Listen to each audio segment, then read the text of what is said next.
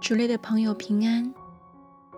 今天我们来继续完成雅歌书第二章，从第九节至十七节。我的良人好像羚羊，或像小鹿。他站在我们墙壁后，从窗户往里观看，从窗棂往里窥探。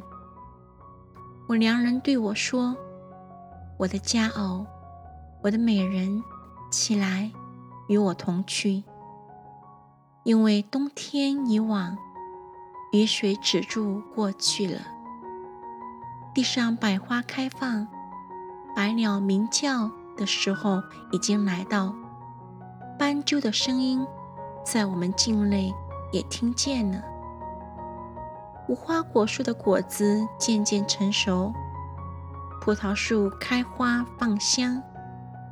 我的佳偶，我的美人，起来，与我同去。我的鸽子啊，你在磐石屑中，在陡岩的隐秘处，求你容我得见你的面貌，得听你的声音。因为你的声音柔和，你的面貌秀美，要给我们擒拿狐狸，就是毁坏葡萄园的小狐狸。因为我们的葡萄正在开花，良人属我，我也属他。他在百合花中牧放群羊。